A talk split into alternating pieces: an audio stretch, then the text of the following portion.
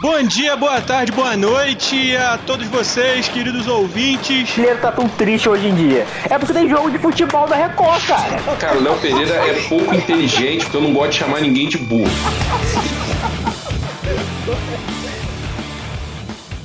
Bom dia, boa tarde, boa noite a todos vocês que nos ouvem depois desse maravilhoso, incrível esculacho para cima dos portugueses. É bom demais ver que tem um time com descendência portuguesa que sempre que entra em campo para valer alguma coisa contra a gente, pode ser uma coca gelada e uma coxinha, irmão. Os caras tremem. É a nossa reparação histórica para cima desses arrombados. Mas antes da gente começar a falar merda por aqui, já quero lembrar você aí, ó, não se esquece, segue a gente lá no Twitter e no Instagram, arroba Norte e acompanha nossas redes sociais sempre que a gente está voltando a gravar com frequência. Então fica de olho que a gente vai voltar com conteúdo novo. Vamos voltar a ter o episódio aí pelo menos semanalmente ou sempre nos pós-jogos, mas vamos ter uma frequência. Vamos retomar esse projeto aí. Mas seguindo, vamos chamar o nosso amigo Gabriel Trade, que hoje vai ter uma participaçãozinha um pouco mais curta, mas ele não poderia deixar de participar depois de uma vitória maravilhosa como essa. E aí, Trade, como é que você se sente? Alma lavada? Bom dia, boa tarde, boa noite, meus queridos, nossa querida audiência. É, cara, uma lavada, lavada mesmo, ainda não, mas, porra, satisfeito. Satisfeito. É, eu comecei o jogo puto, pra mim o jogo tava a cara da merda, e, e aí, né, é, como dizem por aí, o manto do destino desceu. É, o grito de Mengo veio do fundo da alma, e quando o grito de Mengo veio do fundo, porra, coisas mágicas acontecem. E aí o moleque que entrou no lugar do melhor do time, que, se, que aparentemente saiu machucado, e com a torcida gritando burro para cima do técnico, um moleque que a gente tinha cornetado 30 segundos antes porque correu para não chegar num passe no meio, rouba a bola de um cara no corpo, dispara igual um louco sofre o pênalti e a gente faz o 2 a 1 um. É, cara, maravilhoso, maravilhoso. Não poder deixar de participar hoje. É, e a cereja do bolo para mim, não sei vocês, foi quando eu vi que a grande torcida vascaína, o exemplo torcedor incondicional, aquele que não para de cantar durante um só segundo e que vai no estádio, mesmo na fase merda, para, abre aspas, celebrar o Vasco da Gama, perdeu no grito, mais uma vez, perdeu em campo, perdeu no grito e foi embora faltando 10 minutos para o jogo acabar. Então, cara, assim, é, é, sempre legal, né? Quando vem o, o choque de realidade, quando vem, é uma coisa bonita demais. A realidade é que a torcida vascaína, ela só se autodenomina a mais apaixonada, a mais amante do clube, porque é o que, é o que resta a eles se vangloriarem pelo que eles dizem fazer na arquibancada. Porque nem isso eles fazem, visto o jogo contra o ABC que teve 13 mil torcedores. O mais triste agora é que no decorrer da semana a gente vai ter que ouvir todos os feitos incríveis do SAF Vasco da Gama, como o fato deles terem inventado o negro no futebol, de como eles pararam a Segunda Guerra Mundial e de como o criador do Vasco matou Adolf Hitler na base do soco. Mas hoje a gente tem estreia, assim como tivemos no, no último episódio. Hoje também nós temos estreia. Marcos Vinícius, meu irmão, é uma honra te receber. É uma honra ter você aqui com a gente. E fala aí o que, é que você achou dessa partida. Qual é a sua opinião sobre o nosso querido Beijinho? Pô, bom demais estar aqui. Tava com saudade de, de gravar. É, comentei isso com o Daniel. Então quero primeiro agradecer o convite aí da rapaziada do Setor Norte. É, já fizeram uma participação com a gente no semifinado podcast Minuto 43, que eu tive a honra de integrar. Mas assim, não, vou, não vamos desanimar e, e tê-lo como defunto, não. Vamos, vamos torcer para que ele ressuscite aí o Minuto 43. Mas de qualquer forma, é, como eu falei, né, agradecer pelo convite aqui. A gente estava comentando no grupo do, no decorrer do jogo e eu percebi como é que nossos, nossos humores estavam, no mínimo, aí aviltados, né? Como é que a gente estava meio à flor da pele, coisas que o Flamengo do Vitor Pereira está conseguindo fazer com a gente, né? É, mas o Vitor Pereira que fique como um próximo tópico, né? Já que me foi perguntado aí, me, me, me foi solicitado uma, opinião sobre o beijinho. É, é o que eu, que eu falei com o Limão, né? É, quem não é Bejete hoje em dia é maluco, pô. Eu. o, o beijinho é, cara, ele é hoje quem sustenta nosso treinador no cargo, né? É, no mínimo, uma, uma participação sobre lucros ele tem que ter no salário do Vitor Pereira. E mais uma vez, assim, muito bem em campo. É, agora tentando falar um pouquinho mais sério, né? O Ayrton Lucas, ele sempre, ele sempre foi, assim, desde que chegou no Flamengo, ele sempre me chamou a atenção pela questão física, assim, muito fôlego, né? Muita força mesmo. É, bem nas divididas, ele está sempre inteiro no lance. É, um bom exemplo disso é, né, foi o lance da expulsão do Pedro Henrique na final da Libertadores, né? E muita gente até comentou, se fosse o Felipe ali, talvez o Pedro Henrique tivesse chegado inteiro no lance e não tivesse acontecido a expulsão e tal. Sempre teve essa discussão. Só que nessa temporada, acho que o nosso ganho é que, além da questão física, que é realmente notável, é a questão técnica também de, de, de, de tendo se alinhado muito mais. Então ele assim, tá. Ele é realmente, se não, se não é o melhor, porque né, o Pedro fez, acho que é nosso artilheiro na temporada, né?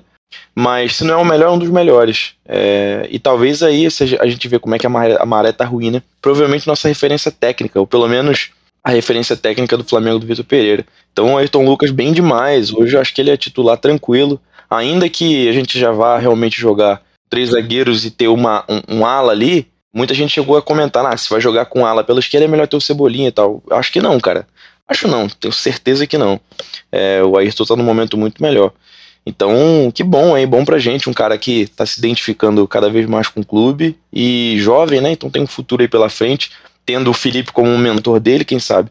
E só só grifar, né? Assim, a, o gol foi lindo demais. O cara, né? Ele canhoto, ele conseguiu chegar inteiro naquele lance e já quase 50 minutos de segundo tempo e ainda conseguia arrumar uma cavadinha é, com a perna direita, né, em cima de goleiro que veio da Europa aí com toda a grife. Então, é, apesar de todos os pesares, a gente fechou o clássico e a semifinal com um gostinho muito bom. Obrigado, beijinho. Tens aqui um fã. Sou Bejete com muito orgulho. Vou aí encaminhando minha tatuagem no pescoço em homenagem a ele. Ser Bejete é questão de honra, é questão de caráter. Se você não é Bejete, boa pessoa você não é. é senhor Lucas, você já se tornou Beijet também? E outra coisa, você continua achando o Matheus França um perninha? Vamos lá, né? Acho que essa. Mas, primeiramente, né? Uma boa noite aí. boa tarde, boa noite para nossa audiência, né? Satisfação mais uma vez estar aqui. Acho que essa sua pergunta ela é bem tendenciosa, visto que o atleta em questão entrou para mudar a partida. Mas, claro, né, que até diante do cenário favorável, eu ainda acho que ele é bem preguiçoso e que Deus queira que a gente não se arrependa desses 20 milhões que não pegamos do Newcastle, né? É, acho que ele tem potencial, mas é, acha que é um jogador que ele ainda não é. Pode ter até um potencial para se tornar, mas teve uma bola ali no meio campo que ele ficou caçando rola em vez de, de correr, marcar, todo aleatório, mas graças a Deus conseguiu é, é, aquela arrancada, né, e sofrer a penalidade. Mas enfim, sobre o jogo, é, de uma maneira geral, feliz por conta do resultado positivo. Sempre importante você vencer o clássico, se classificar para mais uma final. Mas, é, de uma maneira geral, eu ainda estou muito preocupado com o desempenho do time. É, não vejo ainda nenhum tipo de melhora significativa. É, me chateia muito é, o Santos toda hora rifando bola e eu não preciso nem falar do esquema, né? Sou crítico de carteirinha desse 352, até porque é, se é para você abdicar de um, de, um, de um jogador que tem características construtivas, que é o Everton Ribeiro, né, o cara que você prende a bola, para colocar um zagueiro, no mínimo você tem que fazer com que esse time jogue melhor e explore a, a, as laterais, né? E, e, a gente não tem visto isso. Mesmo com o Beijinho tendo características extremamente ofensivas, hoje na partida mesmo, não, não, não me recordo de nenhum momento ele estar tá lá na linha de fundo fazendo um cruzamento para o centroavante, né? Porque a lógica é você jogar uma bola daquela ali é, é para dentro da área, né? Você alargar o campo. E, e a gente não, não, não conseguiu ver, ver, isso hoje. Então, só rifadas, bola lá para o Pedro se virar. Tanto que eu, eu tava conversando com os colegas que eu não vi nem praticamente o nome do Gabigol, né? Quase não tocou a bola no, no primeiro tempo. Então ainda me assusta bastante é, é, chegamos, chegarmos a essa altura do campeonato, né? Já que o Brasileirão já começa no mês que vem, já está na porta, Libertadores também, e eu não vejo nenhum nem, nada no horizonte, né? Nenhum, nenhum raio de sol. Então, feliz pelo resultado, mas ainda muito preocupado com que esse treinador, é, Pardal, né? Acho que é, talvez essa seja a, a melhor expressão para defini-lo, né? Que não seja tão incisiva, porque o que eu quero falar, é, o horário ainda não permite ele está nos entregando. E é esperar, né? Vamos ver aí. É, o Fluminense ele entra como um mega favorito para o jogo da próxima semana. Mas vamos ver se essa lógica investe, né? Quando o Flamengo sempre entra, entra como favorito com o Fluminense, a gente sempre acaba tomando um gol espírita e perdendo dos caras. Vamos ver se, se nessa lógica agora que ele entra como favorito, a gente, sai, a gente sai vencedor. Seguindo a lógica, inclusive, seguindo a lógica não, né? Seguindo o fluxo aqui, temos mais, um, mais uma estreia aqui no nosso programa. É, Tarcísio tá por aí? Tá conseguindo ouvir a gente? Se tá por aí, então já fala pra gente. Já solta o verbo aí, conta o que, que você achou dessa partida de hoje. Boa noite aí para todo mundo, primeiramente. É, fiquei muito feliz aí com, com o convite. Acho que, que é um espaço para a gente discutir o Flamengo. E mais um sotaque novo aí no, no setor norte, que vocês vão notar aí meu sotaque aqui do interior de Minas. Mas o Flamengo é isso mesmo, né, cara? É, é Brasil inteiro, é pessoas diferentes e eu acho que isso é, um, é uma das coisas que mais me, me encantam assim na, na torcida do Flamengo é isso. No Flamengo, né? E, cara, sobre o jogo de hoje, na, não tem jeito. Eu achei que o Flamengo jogou muito mal. O Flamengo, Flamengo conseguiu ficar refém do Vasco ali durante muito tempo no segundo, né, no segundo tempo. E, e o Vasco é um time fraco.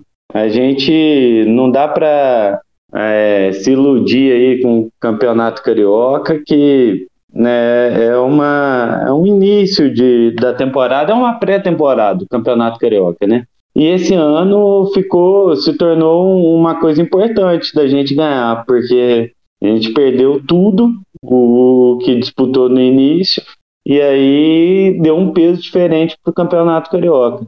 Mas o Vasco é um time fraco. O Vasco, o Flamengo cedeu chances ao Vasco e eles o time é ruim. Eles são muito ruins e eles não aproveitaram uh, as chances que o Flamengo cedeu.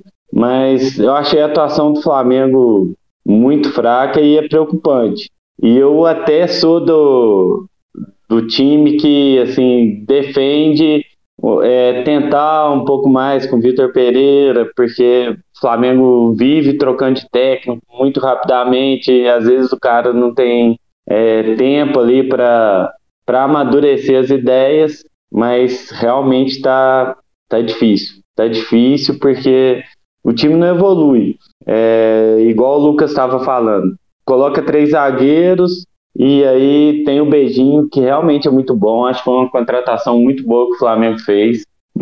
Mas, assim, mesmo é, com o Beijinho ali bem na esquerda, isso não é aproveitado do jeito que deveria, né? Se tem três zagueiros e, e os alas é, teoricamente são importantes ali para criar jogadas, atacar, ter mais profundidade, isso não é usado no Flamengo.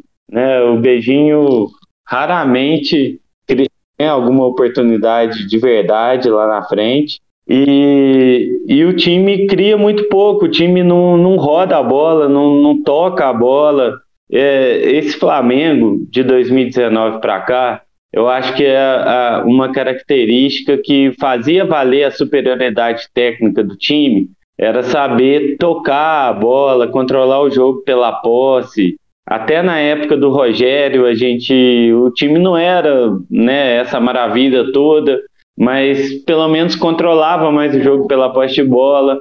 E, e com o, o Vitor Pereira, como já tinha acontecido outras vezes também, é, esse defeito com o Renato, com o Dorival menos, mas acontecia também nos piores momentos do Flamengo do Dorival, de não conseguir controlar o jogo pela posse. E, e com o Vitor Pereira é muito, cara, é muito. É mais. O, o time não conseguiu controlar o Vasco com a posse de bola. O Flamengo simplesmente ficou ali 30 minutos do segundo tempo, 35 minutos por aí, refém do Vasco, refém da posse de bola do Vasco, não conseguia trocar passes, não conseguia esfriar o jogo.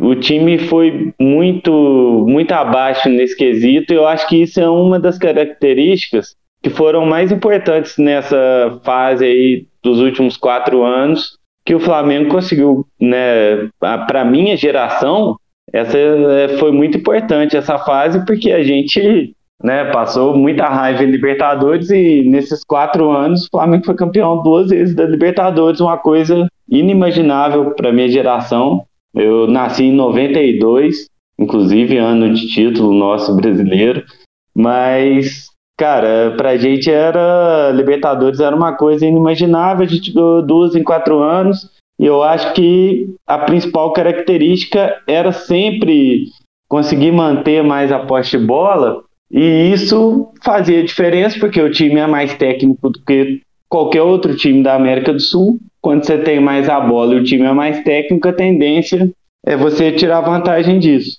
E, e agora com o Vitor Pereira, acho que chegou no, no assim no, no máximo de decadência desse estilo de jogo. E tá realmente está complicado. Mas resumindo aí esse meu primeiro comentário aí, ganhar do Vasco é sempre muito bom, pelo menos a gente saiu com a vitória e já é um alento aí. Menos isso, depois de tanta tristeza como viemos acumulando aí nesses primeiros jogos da temporada. É, e você que está ouvindo a gente, não se perca, tá bom? Sim, hoje nós temos seis participantes. O Trad acabou de sair, como eu falei, ele ia ter uma participação curta. Mas além do Trad, temos cinco. O que, que uma vitória não faz uma vitória num clássico faz, né? Então, Matheus Vulgo Cocão, Matheus Gabriel, para ser um pouco mais profissional, assim como foi a transmissão hoje do Casé. Matheus Gabriel, conte pra gente, qual é a sua opinião sobre Matheus França, do jeito que você estava expondo hoje no, no grupo? Você continua achando que Matheus França e Gerson são dois Pogbas? Boa noite, meus companheiros. É, bom dia, boa tarde, boa noite ou boa madrugada, dependendo da hora que você está nos ouvindo, é, aos, aos ouvintes telespectadores. É, o Matheus França e o Gerson, chamar eles de Pogba é, é um desrespeito com o Pogba, né? Porque o Pogba tem muito mais bola do que, do que os dois se bobear, do que os dois juntos. Mas o Pogba, ele é uma boa referência para definir os dois. São jogadores extremamente técnicos, são jogadores capazes de resolver partidas, são jogadores capazes de, de num lance, num lance achar um buraco na zaga, resolver a partida. Mas são jogadores que, que têm pouquíssima intensidade, são jogadores que ficam apagados, são jogadores que até têm capacidade física, mas muitas das vezes perdem jogadas no corpo, perdem a, uma bola que, que, que que se disputada com mais raça poderiam ganhar. Então acho que o Matheus França e o Gerson eles podem ainda ser chamados de Pogba. E quando eles resolverem o jogo, eles vão ser o Pogba ali do início da Juventus, né? O Pogba que também enganou um pouquinho no Manchester United e, e o Pogba que jogava bola. Então, Matheus França e Gerson são, são dois Pogbazinhos é, da Shopee. O, o Matheus França, ele entrou no primeiro lance dele, ele como disse muito bem o Lucas, ele caçou rola, né? Rola o passarinho. Então ele, ele começou já dando a impressão pra gente que ia ser mais um jogo dele andando em campo, mostrando disposição de um, de um veterano com 40 anos. Parecia o, uma preguiça em campo. Então a gente já reclamou no grupo, já, já xingamos ele. Mas ele também é um jogador que é capaz de fazer logo depois um, um lance de. Primeiro, teve muita vontade para roubar aquela bola no Rodrigo, ele foi certinho ele foi com vontade parecida até com a qual ele roubou a bola para cima do André, que o juiz é, no VAR, o VAR chamou para dar falta. Enfim, o, ele foi com bastante intensidade, até no limite de fazer a falta, roubou do Rodrigo, pôs velocidade Ele, ele podia ter dado aquela bola pro, pro meio da área, porque tinha alguém chegando sozinho, não lembro se era Pedro ou se era outro atacante. Mas ele acabou tendo uma participação boa do Capasso, que participou muito do jogo, fez gol pro Vasco, fez pênalti no primeiro jogo, entregou a bola, participou de um jeito engraçado até do clássico. Ele, ele tira do bote do Capasso e aí vê que, que o pênalti foi dado para ele, cai ali, né? E o Pedro, o Pedro foi lá e fez o gol. Pedro que também fez uma boa participação. Então o Matheus França é isso, cara. Eu gostei do, do Flamengo não ter vendido o Matheus França. O Matheus França no ano passado ele entrava jogando muito bem, até sofreu uma contusão. Se eu não me engano foi contra o Bangu, ele estava jogando muita bola. E depois ele fica, foi uma contusão até um pouco grave, ele ficou um tempo fora do gramado. Ele volta, vai pegando ainda ritmo, ele quando o time reserva joga ele que participa bem, né? Quando a molecada estreou no, no Carioca, ele fez é, os principais gols do Flamengo. Ele é um talento do Flamengo, ele é um garoto muito novo. Então acho que o Flamengo fez certo em não vender, eu acho que o Flamengo fez certo em ter paciência com ele, porque eu acho que ele é um jogador que, que tem muito futuro. Tem muito futuro é, para devolver com técnica para o Flamengo e também tem futuro para passar maior do que seria vender ele mais cedo. O, o, Matheus França, ele é um jogador, para mim, que é um pouquinho até melhor que o Lázaro, ele é um jogador que está nesse, nesse nível de, de qualidade ali. Ele tem, ele tem técnica, ele tem habilidade para ser útil, mas ele ainda é um jogador que precisa de, de paciência, e paciência, infelizmente, no momento é uma coisa que a gente não está tendo, porque o time todo está mal, como, como como time mesmo, né? Não necessariamente individualmente, porque individualmente tem, tem gente que tá jogando bola, mas o time como um todo tá mal, e aí quando o time tá mal, o Flamengo já tá estressado, a França, primeira, segunda jogada que ele errar, ele já vai ser já rechaçado, né? Então, enfim, para resumir, o Matheus França e o, o Gerson são dois pogbinhas. Eu vou falar mais ainda do que eu acho da tática do Vitor Pereira, principalmente da, da, de como as peças estão sendo utilizadas nessa tática, a evolução que eu vejo na ideia, mas ainda algumas falhas de execução. Mas eu vou fazer isso mais tarde, vou passar a bola para o nosso grandíssimo Limão. Muito obrigado, meu amigo Matheus. E passada essa primeira rodada aí de apresentação, eu queria levantar um questionamento aqui, queria chamar o Marcos, perguntar a opinião dele sobre uma questão que foi levantada no grupo e eu não havia me atentado até falarem sobre isso no grupo. Hoje, o Vitor Pereira entrou com Cebolinha na ala direita, apesar de ter dois laterais direitos no banco, né? Tinha o Varela, que, enfim, talvez em condições questionáveis de saúde, mas se ele conseguiu jogar ali o finalzinho da partida, ele conseguiria jogar pelo menos um tempo e depois ser substituído. E além do Varela, tinha o Wesley, moleque da base, enfim, que por mais que seja da base, é um lateral direito de ofício. Mas o Vitor Pereira preferiu improvisar o Cebolinha. É, o que, que você achou disso, Matheus? Matheus não, perdão, Marcos. O que, que você achou disso? Achou uma boa estratégia? Acha que dava para ter feito uma coisa diferente? Acha que o Cebolinha jogou bem, jogou mal? Então, cara, é, primeira coisa assim, primeira ressalva, né? É, eu me lembro que agora pô, não vou me recordar qual foi a ocasião exata, mas o Vitor Pereira chegou a comentar de algum atleta que assim que não tinha condição nenhuma de jogo, mas foi relacionado assim mesmo. Não lembro se foi o Varela uma outra ocasião. Ele falou disso de alguém. Então, a única ressalva sobre essa questão antes da minha opinião seria essa, né? Eventualmente o Varela não ter condição de jogo, mas apesar disso está ali relacionado. Eu não consigo entender a lógica disso, né? É, porque a gente presume, né? Quem assiste futebol, de que se o atleta está relacionado, está ali no banco, ele pode entrar no jogo, né? Em caso de alguma necessidade, como qualquer outro, né? Mas, como você perguntou sobre a estratégia, cara, é, a, essa não é a primeira, né? Pelo visto não vai ser a última das muitas escolhas, é, no mínimo questionáveis do Vitor Pereira, né? Eu, bom que o, acho que foi o Tarcísio, né? Conhecendo ele agora, mas que comentou sobre isso.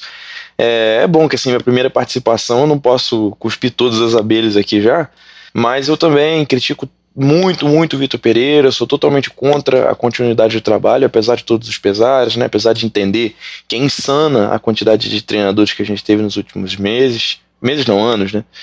É, e de que, pô, um dado, por exemplo, né? Acho que, se eu não me engano, 2011 foi o último ano que a gente começou e terminou uma, uma temporada com, com o mesmo treinador, que inclusive foi o Luxemburgo. Esse tipo de coisa é ridícula, sim, é, porque mostra o quanto que nosso planejamento é horrível, né? Mas apesar de tudo isso, é, você pensa em continuidade do trabalho quando você enxerga potencial no trabalho, né? Quando você vê, né, alguma característica que pelo menos você pensa, não, ah, o trabalho talvez esteja deixando a desejar nisso aqui, mas eu enxergo isso aqui. E eu, pessoalmente, estou ainda procurando alguém que me mostre o que que o Vitor Pereira agregou ao elenco do Flamengo seja em qualquer, em qualquer análise, sabe, em qualquer perspectiva, né? É, para mim não tem nada de suficiente, nem taticamente. Acho que a questão física não é mérito dele, caso alguém trouxesse isso como um argumento. E mesmo assim deixa a desejar. Né? Em vários jogos a gente termina os jogos morto aí. Enfim, também sou completamente contrário ao esquema, a maneira que aparentemente ele pensa futebol. E eu acho que essa escolha do Cebolinha é, cai um pouco sobre isso, a maneira que ele pensa futebol. Porque eu digo isso porque é, o Vitor Pereira sempre teve, assim, eu, eu acompanhei um, um pouco da carreira dele, eu gostava muito dele. É, alguns amigos até brincam, né? Porque lá no, no minuto 43 é, na ocasião da contratação do Paulo Souza, eu falava, né, que eu queria o Vitor Pereira, que eu achava que ele era a melhor opção e tal. E o mais engraçado é que uma das coisas que sempre foram atribuídas a eles era a ele era essa característica meio camaleônica, sabe, de, de se adequar ao elenco, de ser um cara atento ao que o elenco tem para oferecer e a partir do elenco, né, e das características do elenco, ele montar um time e tal. E parece que no Flamengo, assim, ou ele nunca foi realmente esse cara, ou no Flamengo ele não tá nem aí ele quer que o time jogue do jeito que ele acha melhor. É, e aí, né, trazendo, afunilando um pouco para a pergunta, a questão do Cebolinha é um pouco disso. Por quê? É, vamos lá. Quando você tem um jogador pela beirada, né, principalmente um jogador que você vai escalá-lo mais para atacar do que para defender, é importante entender de que maneira que o jogador atua, né, na beirada do campo. De maneira geral, tentando simplificar aqui, você tem um jogador que conduz com a, com a perna dominante, né? Então o cara é canhoto, ele vai conduzir com a perna esquerda. É, ou ele vai alargar o campo ao máximo, né? Que é o cara que vai levar o máximo que ele puder na linha de fundo para dali armar alguma jogada, seja cruzar na área, como alguém comentou, a ausência de cruzamentos hoje, né? Ainda que a gente tenha um centroavante como o Pedro, a gente tem poucas bolas na área, sobretudo com bons cruzamentos. Então, ou o cara vai levar essa bola ao máximo que ele puder, dando profundidade, ou o cara vai trazer sempre o jogo para o centro do campo para arrematar para o gol. É, o tipo de ponta clássico, né? Aquele ponta que o cara é destro, joga pela esquerda e ele conduz perna esquerda, beleza, tal, mas o principal objetivo do cara é trazer para dentro para chutar ou dali passar para alguém. O Cebolinha é esse, cara. O Cebolinha é um cara que joga pela esquerda, em alguns momentos ele até conduz a bola com a perna esquerda, mas pô, a esmagadora maioria das jogadas que o Cebolinha finaliza, elas acabam dessa forma. Ele não vai esticar o campo o máximo que ele puder, não. Ele vai afunilar o jogo. Ele traz o jogo para dentro, para arrematar de perna direita ou para passar.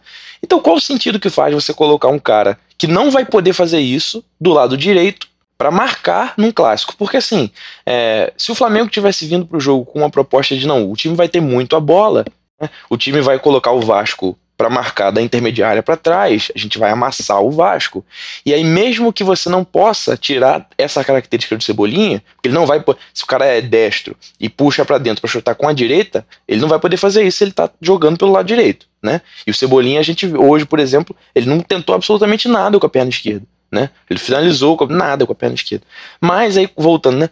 Se você vai pensar o jogo dessa forma, não, o Flamengo vai amassar. Então, como o Flamengo vai estar tá bem estado no campo de defesa do Vasco, né, atacando a maior parte do tempo, o Cebolinha pode ser uma opção por ali, né, porque é mais um jogador para atacar. Tá, tudo bem.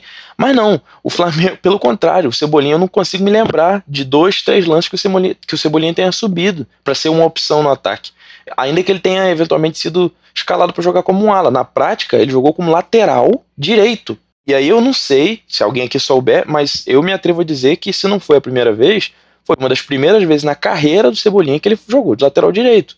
E isso num clássico contra o Vasco, numa semifinal do Campeonato Carioca, nas, na situação que a gente está, nas incertezas que a gente tem de não ter um time titular, de uma fragilidade, fragilidade defensiva enorme. Então a escolha é muito questionável. Eu digo isso porque, ainda que, que o Varela não tivesse condição de jogo, porque se for. Eu não acredito que o Vitor Pereira tenha pensado uma estratégia e chegou no, na hora do jogo, a coisa mudou. Não, eu, eu, eu Cara, a coisa é tão perversa que eu realmente acredito que ele tenha ido para jogar com o regulamento debaixo do braço. Assim, não. Precisa do gol é o Vasco, então vamos dar uma segurada aqui, porque o nosso gol foi casual. O Pedro. O gol foi um achado. Né? O Puma Rodrigues meio, meio bagre ele até, né? Dá um mole muito grande na marcação, aí o Ayrton, todo fôlego, a bola sobra, o Pedro chuta, desvia e tal, a gente achou o gol. O Vitor Pereira não botou o Flamengo para amassar o Vasco, para apertar, para atacar e tal. Então, ainda que não tivesse o Varela em condição de jogo, eu não consigo entender a lógica de você colocar um ponta, jogar com a perna invertida, um lateral marcando, sabe? É, sei lá, pode ser uma tragédia você pensar que era melhor botar um zagueiro ali, não sei. Ou mesmo um moleque desse, sabe? Ah, sei lá, bota o Matheus França por ali, que tem mais fôlego. Não sei, cara. Eu sei que eu não consigo entender a razoabilidade dessa escolha. Eu acho que aí é tudo bem que o Cebolinha, não, não, de fato, ainda não mostrou né, a que veio, sobretudo por quanto que custou e toda a especulação que a gente teve sobre ele, pelo jogador que ele já foi. Eu entendo tudo isso. Mas eu acho que é um jogo, cara, que por mais que o jogador inicie, e é importante iniciar um clássico, é o segundo só que ele começa, né? O terceiro. Ele jogou contra o Botafogo e contra o Fluminense, né? O Fluminense até fez o gol. Mas enfim, é importante ele iniciar um jogo, só que eu acho que é o tipo de ocasião que mais atrapalha do que ajuda, cara. Porque alguém poderia dizer, ah, o Cebolinha precisa de minutos, ele precisa de espaço, é, o técnico tá arrumando uma solução pro cara tal. Pô, você vai colocar o cara na fogueira. O Cebolinha foi posto na fogueira. É porque o time do Vasco é horrível. E tem um pouco de assimetria ali também, né? Porque não é como o lado do PEC, né? Porque o PEC joga sempre atacando pelo lado direito. O Vasco não tem esse cara. Teoricamente seria o Alex Teixeira, mas ele não é bem um ponta, ele cai muito por dentro. Então, ainda assim, não tinha um cara incomodando o tempo inteiro o Cebolinha como se fosse. Como, como incomodaria se ele tivesse pelo lado esquerdo. Ainda tem isso para agradecer. Mas imagina, sei lá, se tem um cara ali bom. Ou então só como o PEC, que é muito rápido. Nem é tão bom assim, mas é rápido. Se, se o cara tivesse caindo por ali, talvez a gente pudesse, sabe, ter sofrido e você muito mais queima o cara do que ajuda. É muito complicado, assim, eu, eu não sei se eu tô pessimista demais, se alguém pensar diferente, até gostaria de ouvir as opiniões assim, mas eu acho que é mais uma escolha horrível do Vitor Pereira, que mais atrapalha do que ajuda e injustificável. Aí fica pior ainda quando a gente sabe que o Varela tinha condição de jogo. Antu tinha que entrou no jogo. Então qual é a lógica disso? Ainda assim, se for, mesmo que o Cebolinha fosse pra entrar pela direita, pô, então bota o cara quando o Vasco já tivesse cansado, cara. Ou então, tipo, começa com Varela, os espaços a, a, a, surgiriam, porque o Vasco ia precisar atacar e fazer um gol. Então, talvez um time do Vasco mais desorganizado, o Cebolinha, mesmo que pela direita, pudesse fazer aí uma fumaça. Eu não consigo realmente entender a escolha do treinador em colocar um cara completamente improvisado para jogar com a perna invertida pelo lado direito. Mas isso aí é fichinha, perto de todas as outras coisas que a gente poderia aqui falar esse treinador horrível que é o senhor Vitor Pereira. Antes do Lucas falar, eu já vi que ele está preparando para falar ali, mas o nosso lado direito defensivo só não foi pior hoje porque tínhamos o Fabrício Bruno, que é um maluco que, apesar de zagueiro e ser um cara extremamente alto, é ágil para a posição. E conseguiu cobrir bastante ali pelo lado. Porque se não fosse por ele, seria tragédia anunciada. Mas fala aí, Lucas, que depois eu vou apresentar o nosso integrante que acabou de entrar aí. É, eu, eu com o Marcos, né? Marcos, né? Isso, é o Marcos. Acostume-se com as vozes novas.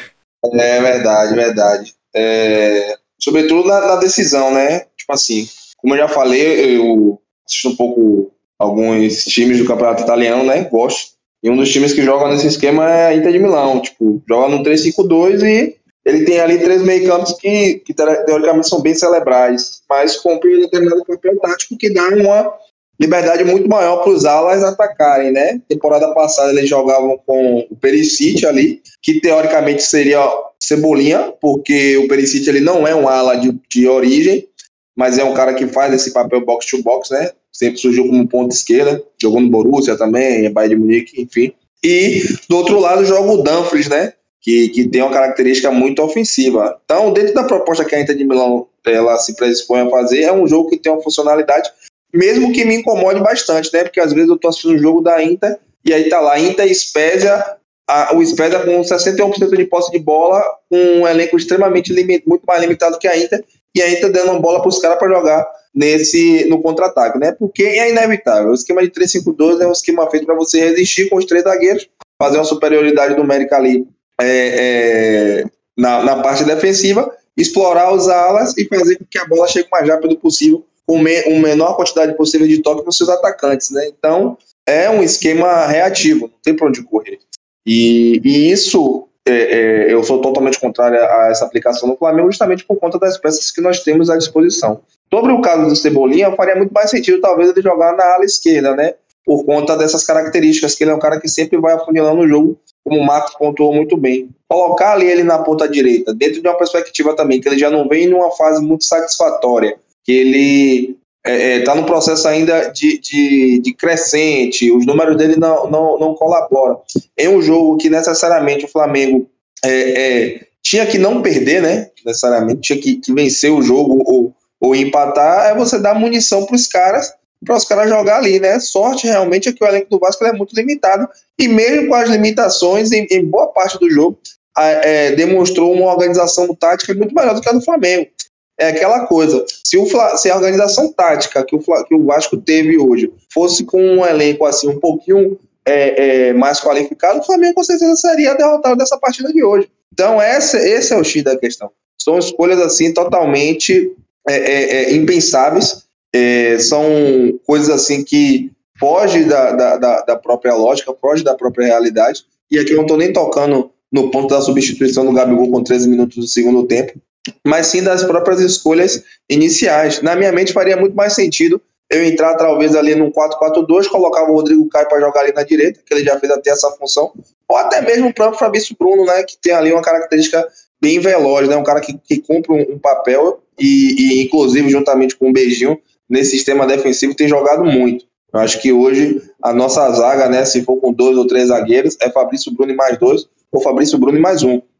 Então, quando ele coloca o Cebolinha ali, ele já é, é, diríamos que sepulta as características que o cara tem de, de, melhor e também sepulta o próprio esquema, né? Porque, como eu falei, os 3-5-2 é um esquema para você alargar o campo e jogar a bola ali para os caras que, que são a referência dentro da própria área. E o Cebolinha ele não tem essa característica de chegar na linha de fundo e fazer o cruzamento. Ele vai ter a característica sempre de estar tá cortando, no caso, quando ele joga com o pé invertido, da, da esquerda para a direita para tentar a finalização. E aqui você via que todas as bolas que ele passou do meio de campo ali, ele sempre estava tentando cortar um pouquinho mais para dentro, né? Mas ele não tem essa característica também de, de chutar de esquerda. Então, é, é, foi um trabalho que, que teoricamente deu certo ali por conta muito da limitação do time adversário e da forma como o time adversário jogou. Mas aí eu digo, se pegar um Fluminense que tem um, que joga com dois caras espetados ali, um Keno na, de, de, um lado e o John Arias do outro, vai ter sempre a superioridade numérica nas costas desses caras e vai ficar sempre um para um é, é, é, é, com o cano ali infiltrando, né? Piadinha até sem graça, até involuntária, mas enfim.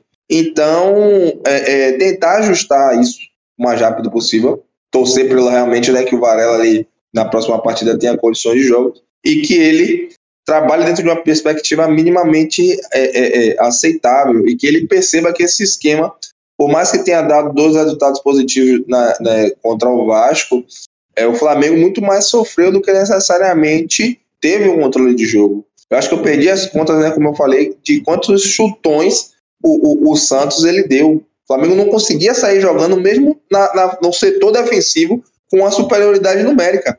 E isso é muito preocupante.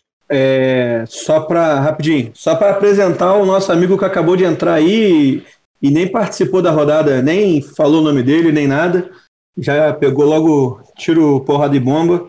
Matheus, mais um Matheus e o âncora que se foda é, para organizar os Mateuses que vai chamar. Mas fala aí, Matheus Vieira, se apresenta pra galera, seja bem-vindo e já tá rolando a porrada aí, filho. Só entra no caô. Bom dia, boa tarde, boa noite a todos aí. Muito obrigado é, pela possibilidade de participar aqui com vocês. Muitas trocas bem enérgicas e, e potenciais comentários assim que agregam muito, né? É, eu tenho alguma, algumas visões um pouco tanto diferentes quanto a do Marcos, mas concordo muito com a visão dele de que o trabalho é muito fraco. Então, peguei ali o, o, o cor comendo aqui nos comentários, mas muito, muito feliz em participar aqui junto com vocês.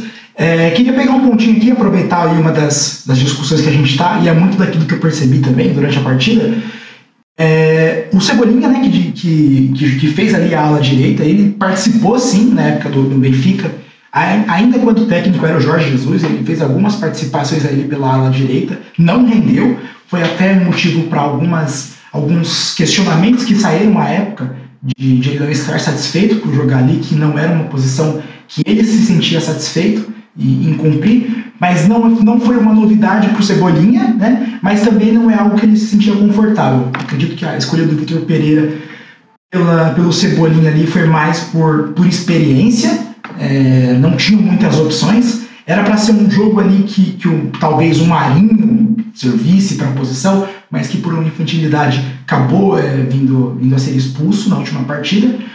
E eu tenho uma visão é, de, de que o Flamengo ele poderia utilizar e explorar a, a possibilidade do Fabrício Bruno fazer aquela lateral direita.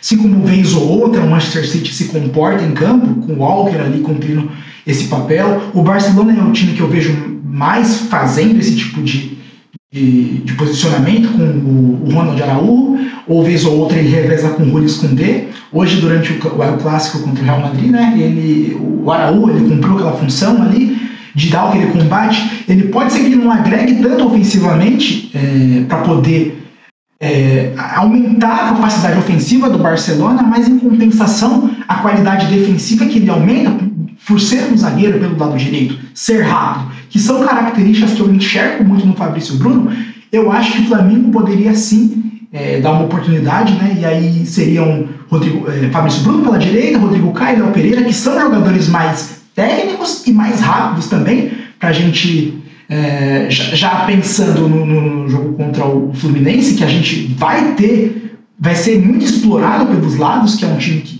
que explora bem as laterais. Então, eu acho que seria um ponto positivo do Vitor Pereira se ele optasse, testasse essa formação, e aí a gente poderia liberar o Ayrton Lucas, que, que tem a característica ofensiva muito mais forte, e aí poderia fazer aquela recomposição junto com, com o Thiago Maia, ou Vidal, Gerson, enfim, quem tiver ali. Mas é algo que eu, que eu vejo bastante na Europa e pouco aqui, que é um zagueiro mais pela direita, não para ficar fazendo a parte ofensiva, mas sim para agregar ali. E aí era até uma forma da gente tirar um volante, talvez, quem sabe, do, do meio-campo, colocar alguém de mais, de mais criatividade. O Everton Ribeiro não vem nos melhores momentos, mas ele, quando está ali no meio, ele tem uma, uma qualidade invejável, que praticamente nenhum clube no Brasil tem. É, ou até mesmo Cebolinha, que hoje foi muito prejudicado por fazer aquela função. O Cebolinha foi anulado praticamente o primeiro tempo inteiro. Eu não vi ele tocar na bola, ele junto com o Gabigol também. Ele pouco participou. E quando o Cebolinha saiu, eu imaginei até que, que fosse sair algum zagueiro e que o Cebolinha fosse lá para a posição que, que a ele melhor agrada. E não, ele acabou saindo de jogo, então foi uma partida nula do Cebolinha praticamente. E aí isso sim cai muito na conta do Vitor Pereira. Achei que ele foi muito falho com o Cebolinha, que, que dos jogadores que a gente tem hoje era quem vinha melhor participando, assim, no quem entrava ou quando tinha oportunidade de mais tempo em campo. Então o Cebolinha, na minha visão, foi muito prejudicado. Não, não tenho nenhuma ressalva quanto a ele. Eu tenho minhas ressalvas quanto à escolha do Vitor Pereira nele pelo lado direito. Mas falei bastante. Obrigado pelo, pelo espaço, pessoal. O, o outro Matheus o Gabriel, ele ia falar alguma coisa e eu acabei cortando ele. Retoma aí teu raciocínio, irmão, se, é, se for possível. Cara, eu também ouvi uma voz vindo do além, mas não era minha, não. Eu fiquei olhando aqui pra ver quem que tava com, com o microfone aberto, Marcos, mas não então. fui eu, não. Fui eu, fui eu, mas eu não queria atrapalhar o, o mano que tava falando ali. Falou muito bem. É, mas era, era, era coisa breve, assim. É, acho que foi o Lucas que tava comentando sobre a Inter. Foi isso, Lucas? Foi sim, foi sim. Isso, então, é, eu ia só dar um pitaco, assim, no, no que tu tava falando, que era pegar o exemplo do Tottenham agora com o Conte também, né? O Conte que também sempre usou bastante o 3-5-2 e agora no Tottenham ele tenta é, caminhar mais para um 3-4-3 por conta das características, assim, mesmo que o som não esteja muito bem. Mas uh, muda pouca coisa dentro da discussão que a gente está tendo, mas era só para falar, dar um exemplo, né? É, a questão de que, mesmo que você jogue com três zagueiros e, e aí as pessoas já pressupõem que você vai ter uma, defesa mais protegida, esses caras que são realmente, assim, técnicos que sempre usam esses esquemas, não usam nas alas jogadores que não sabem defender, cara. É, eu vejo sempre no Twitter, geralmente brasileiro, né? Fã e tal, é, pedindo, por exemplo, para o, o Conte usar o Richardson numa das alas. Não vai acontecer nunca. É, o, o, Lucas falou do Perisic, que inclusive agora tá no Tottenham, né? É, provavelmente se tivesse que meio que adaptar o jogador, também não aconteceria, porque ele já foi, já jogou assim na Inter. E tendo todo mundo à disposição, o Conte começa com o Emerson como ala, que, que inclusive é lateral, né? Então você é mais potencializar um lateral, mas nunca expor um, um atacante para jogar pelo lado, Porque mesmo que você tenha um esquema com três zagueiros, quem joga pela ala vai ter que fechar, vai ter que defender, vai ter que ter essa atribuição. Né?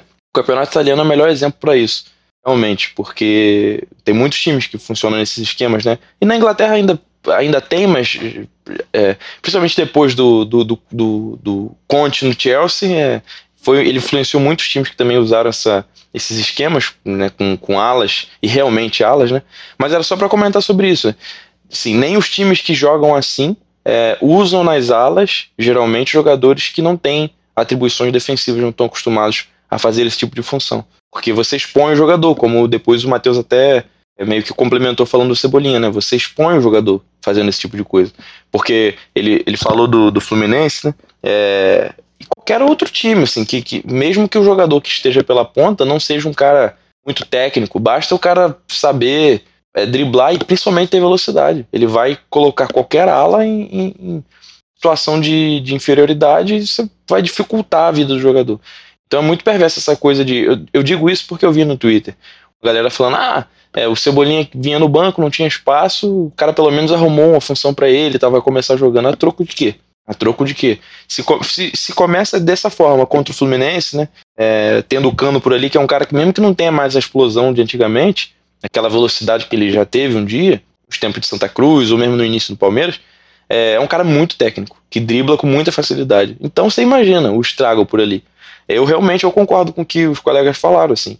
Numa ocasião dessa, numa, a gente precisa contratar para lateral direito, na verdade, né? Até porque eu não gosto do esquema do Flamengo jogando em 3-5-2, em 3-4-3, que quer que seja.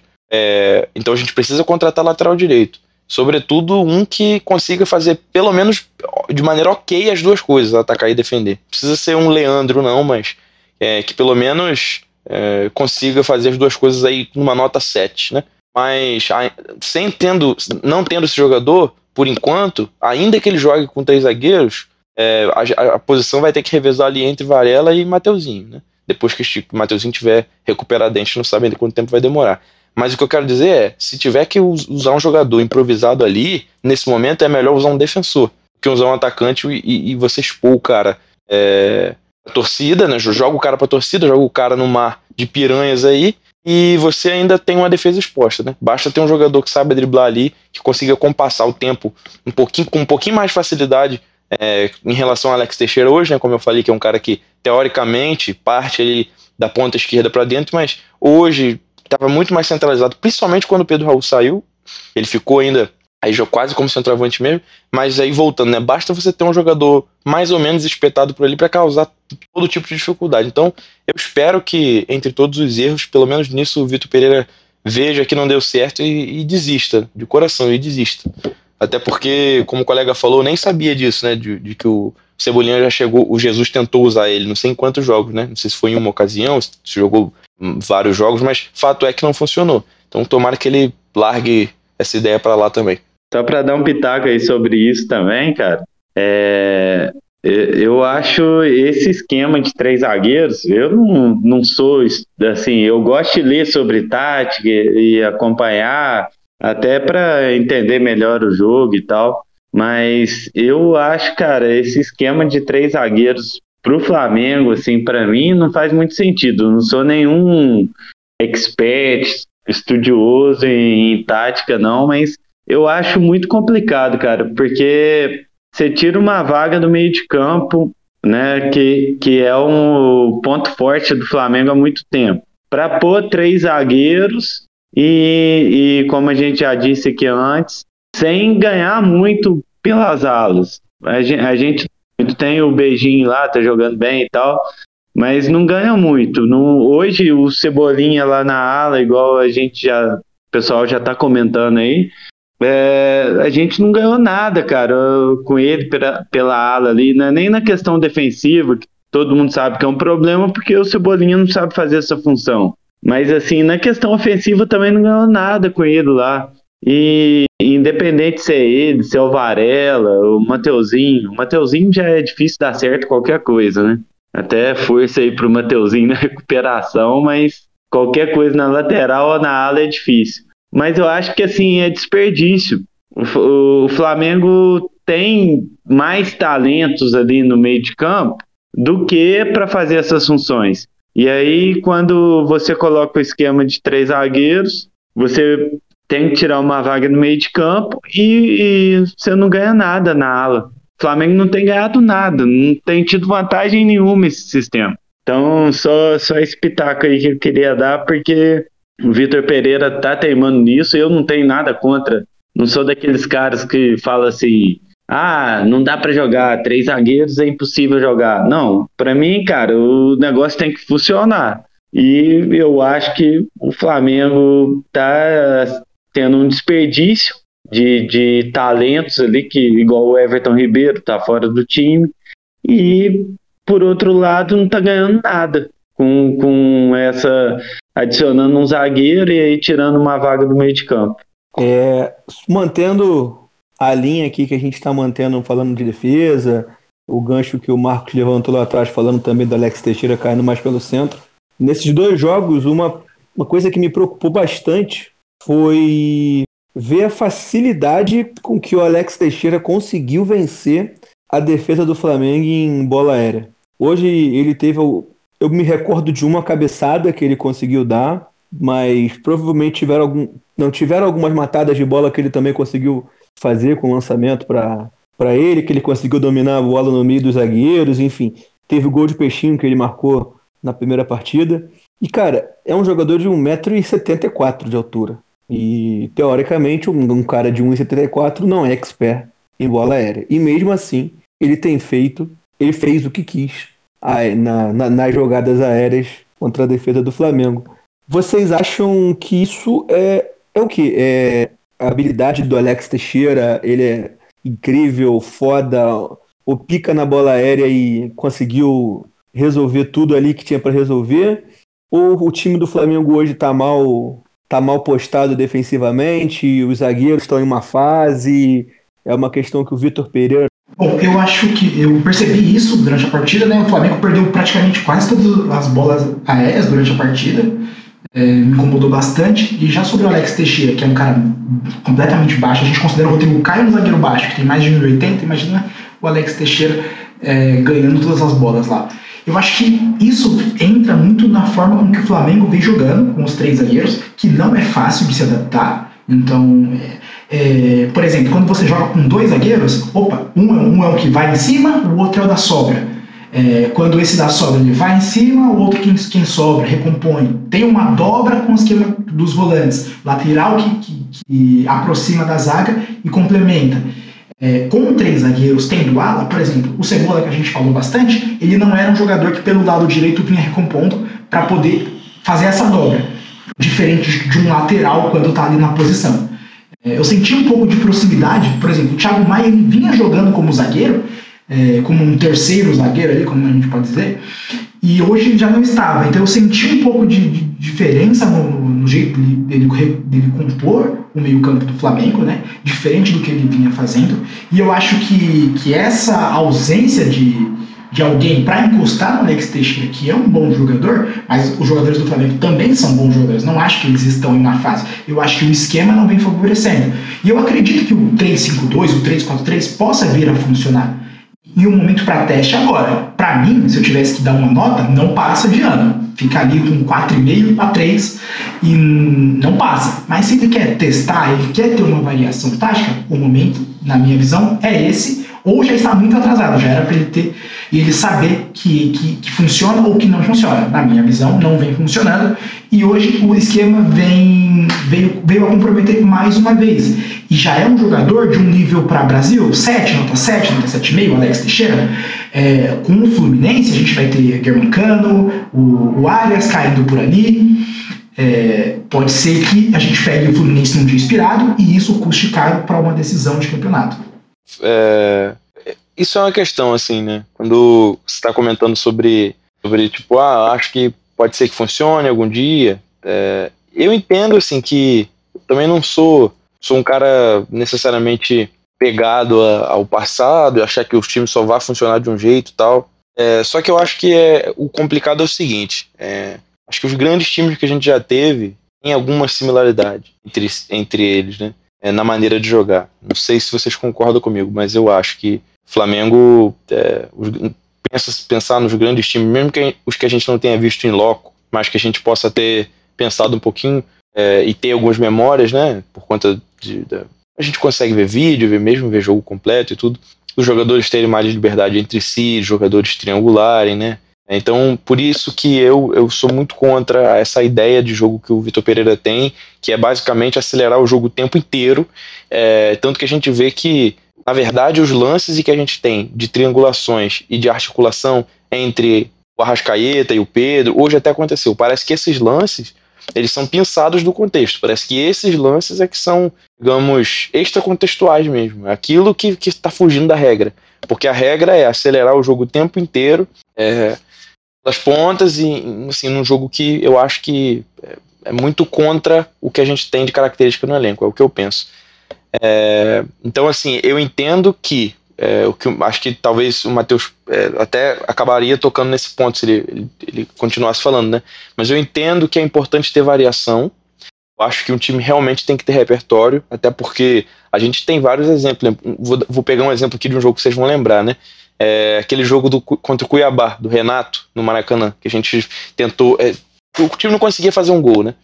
É, e muitos outros exemplos. Então acho que realmente o time tem que ter repertório, você tem que saber alargar o campo, você tem que saber jogar quando você vai enfrentar um adversário que ele vai ficar tranquilamente atrás da intermediária com, os, com todos os jogadores ali, sem problema nenhum. Então, beleza, tem que ter repertório, acho legal.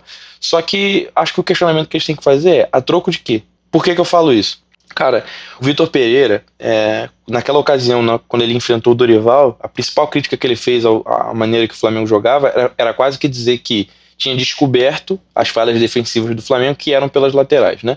Porque você joga com losango, é, então você triangula muito, você tem um jogo muito mais dinâmico, os jogadores são mais livres, eles se associam, que era mais ou menos como que o, time do Dorival atacava.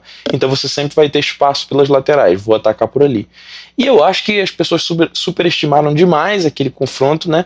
É como se o Corinthians tivesse feito com a gente uma coisa abissal de outro mundo, quando eu acho que tem um contexto de esgotamento físico, de desfalques, né? Naquele jogo a gente terminou com Mateuzinho e Davi Luiz de volante, é, acho que ele, é, assim, a coisa é meio fantasmagórica. As pessoas tratam como se realmente o, o futebol do Flamengo não existisse mais naquele contexto e o Vitor Pereira doutrinou naquele jogo e tal. E por que, que eu tô falando isso? Porque talvez esse fosse o principal argumento que sustentasse é, apostar nesse estilo de jogo, né, em um time que vai sempre acelerar e vai sempre atacar pelas beiradas. O fato do Ayrton Lucas estar jogando muito bem, e ele realmente está, para mim, na minha opinião, né, ninguém é obrigado a concordar comigo, mas eu, o que eu penso, eu acho que isso não deveria tirar de tom o absurdo que é o time acionar muito mais o Ayrton Lucas do que o Rascaeta. Né? E aí não é o que eu tô pensando, pega o mapa de calor, pega as ações com bola. É, o Flamengo, por exemplo, contra o Palmeiras no, na Supercopa, válvula de a única válvula de escape do time era o Ayrton Lucas. Quem, quem ditava o ritmo das transições era o Ayrton Lucas. O Flamengo funcionava em função dele. Quando você tem no teu elenco, talvez, o jogador mais cerebral de toda a América do Sul, que é o Arrascaeta. Isso sem falar, sem falar de Everton Ribeiro, não tô nem. Porque, né, já que o Everton Ribeiro, o que tudo indica, vai ser banco, né? Então, mas o Arrascaeta nunca, ele vai ser sempre titular. Então, que sentido que isso faz? A troco de quê? Né? E um outro dado, que isso que eu tô falando sobre essa questão de mudar completamente do jogo, que é o que ele fez, né? Ele chegou na coletiva, deu, fez aquela metáfora até da casa, ah, não, você não chega pintando todas as paredes e tal, que deu a entender que não mudaria muito, Contra o Palmeiras, ele manteve teoricamente a, o time base em desenho, mas ali para mim eu já consigo perceber mudanças, que acho que foi um time muito mais espaçado e que já tentou acelerar muito mais, como eu falei no caso do, do Ayrton Lucas, e até com o Varela também. O Varela atacou muito, né? Se, se, se apresentou muito no, no, último terço naquela, naquela partida. Então isso é uma coisa, né? Essa coisa de assim, ah, é importante ter variação, é importante mudar o jeito de jogar, mas a troco de quê? Tu sacrifica completamente seus jogadores, você tem um elenco com peças suficientes para fazer o time funcionar de um jeito, você vai subaproveitar esses atletas, que para mim é o que está acontecendo. Né? Você tem um Arrascaeta sendo um jogador de lampejos e você tem um Everton Ribeiro no banco. Né? É... E uma coisa também, vou tentar não me alongar muito, que é o seguinte, né? O, acho que o fenômeno Guardiola fez todo, todo mundo pensa, é, usar essas expressões, né? De primeiro terço, último terço, essa coisa de dividir o campo em três terços, né? Então você tem o primeiro ali, o teu bloco defensivo, é, você tem o terço medial ali, o segundo terço e o terço final, né? Onde os jogadores teoricamente deveriam ter mais liberdade e tal. É, e uma coisa, não sei se vocês concordam comigo, mas para mim, a cada jogo, isso para mim fica pior. O Flamengo não tem conexão entre esses três terços, entre aspas. Ou seja, é, a gente tem a bola no primeiro terço ali, a gente tem a bola com nossos defensores, essa bola dificilmente chega com qualidade no terço final.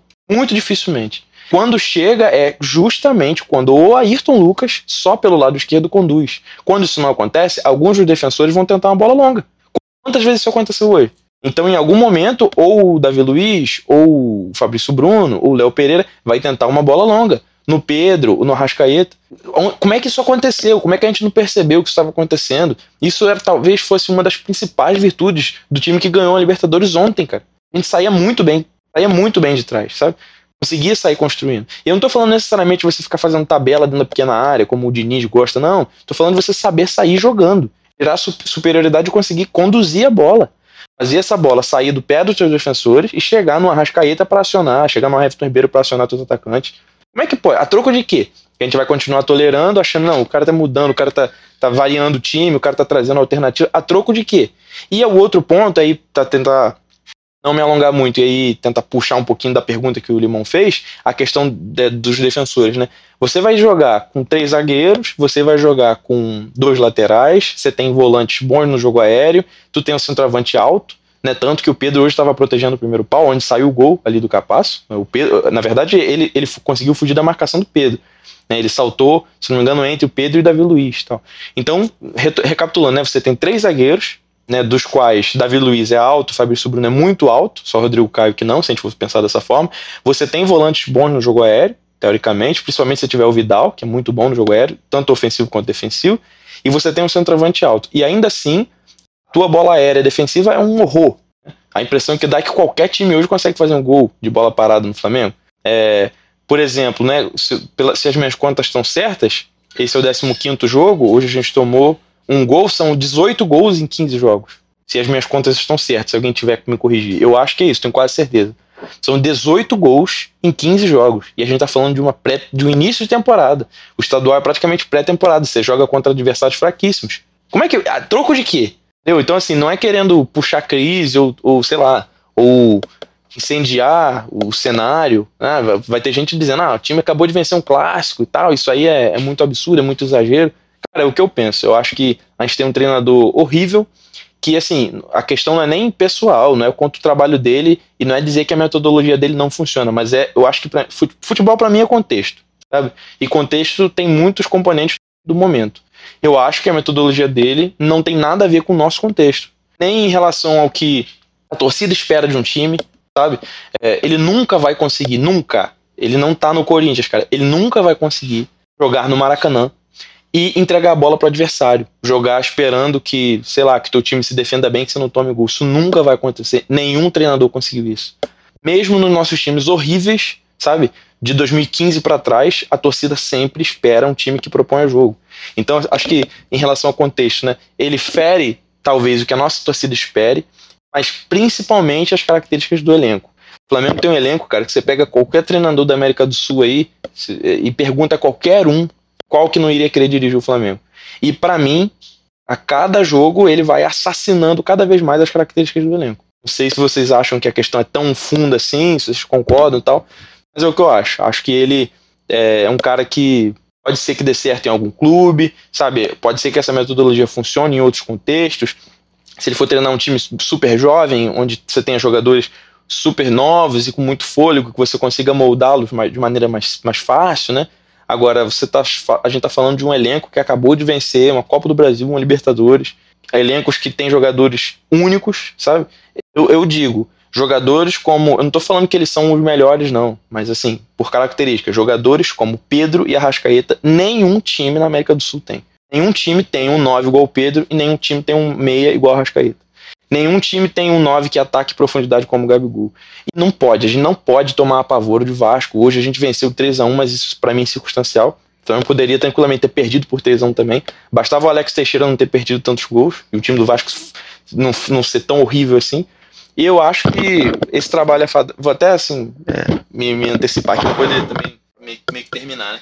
Esse trabalho é fadado ao fracasso. Eu não vejo evolução acho que apostar nesse trabalho vai ser realmente apostar fichas num Paulo Souza 2.0, que foi o erro que a gente cometeu E, e, talvez por isso que a gente não. Só por isso, né? Só por ter errado com o Paulo Souza, que a gente não pôde disputar pelo menos de igual para igual o brasileiro ano passado. Porque se o Paulo Souza tivesse saído antes, talvez a gente não tinha tido tanta diferença para o Palmeiras e tivesse conseguido disputar aí ponto por ponto. Mas eu acho que apostar nesse trabalho é, é apostar num, num, fracasso, assim, retumbante, né? E eu não estou falando só de resultado, não. Estou falando de ambiente, de futebol apresentado. Porque, assim, cara, a gente não está falando de um time que, poxa, ah, tá com azar, o time tá jogando muito, mas o bola não tá entrando. Cara, o Flamengo não tá jogando nada. Nada. Então acho que é, eu nunca vou ser o torcedor que vou esperar perder, torcer para perder para que as coisas aconteçam mais rápido. É, então não vou torcer para o Fluminense ganhar o Carioca e para isso o contexto inflamar e o Vitor Pereira ser demitido, não. O Flamengo vence, evidentemente, mas hoje, e talvez pela primeira vez em muitos anos, o Fluminense é franco favorito, tanto ao título quanto a jogar muito mais bola que a gente. Exatamente. Hoje a gente entra como franco favorito, como franco atirador contra o Fluminense. Fala, Cocão. Eu sei que você tá doidinho, pra, tá se coçando para falar. Cara, então, eu tava ouvindo vocês e eu praticamente concordo com tudo. Eu só discordo em um ponto em específico, que é sobre o desenho tático é, ser um desenho necessariamente defensivo ou ser um desenho que talvez não se encaixaria no Flamengo. Eu acho que dá, daria para fazer um, um 3-5-2 ou então um 5 um 5-3-2 no Flamengo, ou até um 3-4-3 que mantivesse os principais jogadores do Flamengo em campo e que, e que talvez tirasse o máximo de, da sua característica de cada um, né? O, o Flamengo, a principal perda do Flamengo, as duas principais perdas do Flamengo, né? Eu vou falar isso, eu vou, eu vou fazer essa confissão de saudade. Mas as duas principais perdas do Flamengo do elenco do ano passado, do ano passado para esse ano foram o João Gomes e o Rodinei, né? O Rodinei, basicamente, a gente tentou repor ele com o Varela, que na verdade até estava no elenco, né? Mas agora passa a ter mais espaço, ou vem então revezar com, com o Mateuzinho. E o João Gomes a gente, reve... a gente tenta trazer um substituto no Gerson, que é um jogador de característica, de intensidade completamente diferente do João Gomes. É, ano passado a gente ganhou a Copa do Brasil e a Libertadores jogando num 4-4-2 que, que o meio campo era um losango, né? Então o Thiago Maia ficava mais no meio, João Gomes fazia mais o meio pela esquerda, o, o, o Everton Ribeiro pela direita, e o, o ataque era a Rascaeta no meio ali, né? O Pedro e o, e o Gabigol se revezando. Tinha até um pouco de movimentação, o Rascaeta às vezes vinha um pouco mais para a esquerda, o Everton Ribeiro às vezes entrava no meio, o Gabigol abria, mas o, o desenho base é basicamente esse. Agora você tira o João Gomes desse time, adianta o, o Thiago Maia para fazer essa para esquerda e, e, esse primeiro volante ele recua para virar um zagueiro. Aí você tem basicamente o desenho que, que o Flamengo tem hoje. Então é, é meio que você perdeu um primeiro volante para entrar um zagueiro. Você perde uma peça defensiva para colocar outra peça defensiva e pode manter o Everton Ribeiro ali no meio-campo junto com um Thiago Maia, ou então com o Gerson, com o Vidal ou com algum outro jogador. O Everton Ribeiro foi para o banco, mas eu acho que a, a, a, posição que ele viveu no passado ainda está ali no time do Flamengo, que hoje é feita pelo Gerson, ou pelo Thiago Maia, ou pelo Vidal. Os jogadores de. Os dois meio-campos ali, o que ataca mais é basicamente a posição que o Everton Ribeiro fazia no ano passado. Eu acho que o Flamengo ele, ele, ele pode funcionar essa ataque, não digo com o Vitor Pereira, mas eu acho que esse desenho ele, ele poderia funcionar no Flamengo. Porque não necessariamente um 3-5-2 ele é, é defensivo. O, o 352 ele é uma, uma formação inicial que, que dependendo da função que é dada para cada para cada atleta nessa, nesse desenho, ela pode ser uma, um, um esquema até muito ofensivo. Quando os alas é, espetam lá no, ataque, você quase que forma uma linha de cinco no seu ataque, né? Com dois atacantes, um meia penetrando e os alas bem espetados na ponta. E aí você arma com, com os três zagueiros na saída de bola e com os dois centrais ali fazendo essa bola circular para chegar nos pontas no um contra um. Então dá para você fazer uma tática bem ofensiva a partir desse, desse, desse esquema. Eu acho que essa foi a minha única discordância. Agora, com relação ao Vitor Pereira, ele usa mal as peças. Com relação a cruzamento, cruzamento é o seguinte: é, eu acho que existem três quesitos que, que influenciam muito na sua, na sua bola aérea defensiva na, na bola rolando, né? Não estou falando de bola parada, não, que também é horrorosa do Flamengo a bola rolando, ela vai influenciar muito da onde vem o cruzamento, o, o quanto está preenchida a sua área e a agressividade dos atletas na hora de atacar a bola para tentar fazer a defesa. Da onde vem o cruzamento, para falar desse primeiro ponto? o Cebolinha, todo mundo já falou bastante desse ponto, concordo com vocês, ele não tem caguete nenhum de defensor. Então várias bolas entravam entre o Cebolinha e o Fabrício Bruno. Fabrício Bruno. Então o Vasco ele conseguia chegar no fundo por aquele lado, tiveram várias jogadas ali com, com o lateral esquerdo deles, que eu esqueci o nome, acho que é Piton, né? É, tiveram várias jogadas com ele ali pela esquerda, penetrando ali, fazendo cruzamento ou para trás ou para frente da zaga, porque essa zaga a zaga do Flamengo, ela, ela, pelo menos nos últimos jogos, ela fez isso até pior. Esse jogo ela melhorou um pouco nisso, apesar de continuar muito ruim. Quando o Flamengo pressiona no ataque, a zaga, em vez de pressionar, a zaga recua. Então você abre um buraco ali na intermediária defensiva do Flamengo, onde está o Vidal e o Thiago Maia marcando um pouco mais na frente e os três zagueiros correndo para trás. Então você abre um buraco ali. O Vasco chegou até o gol do Alex Teixeira no primeiro jogo. Foi uma jogada que teve espaço por ali, eles abriram na ponta e o cruzamento vai atrás da zaga, então não adianta você ter uma linha de 10 jogadores se, ela, se existe um espaço entre essa linha e o goleiro para um, um, atacante penetrar ali.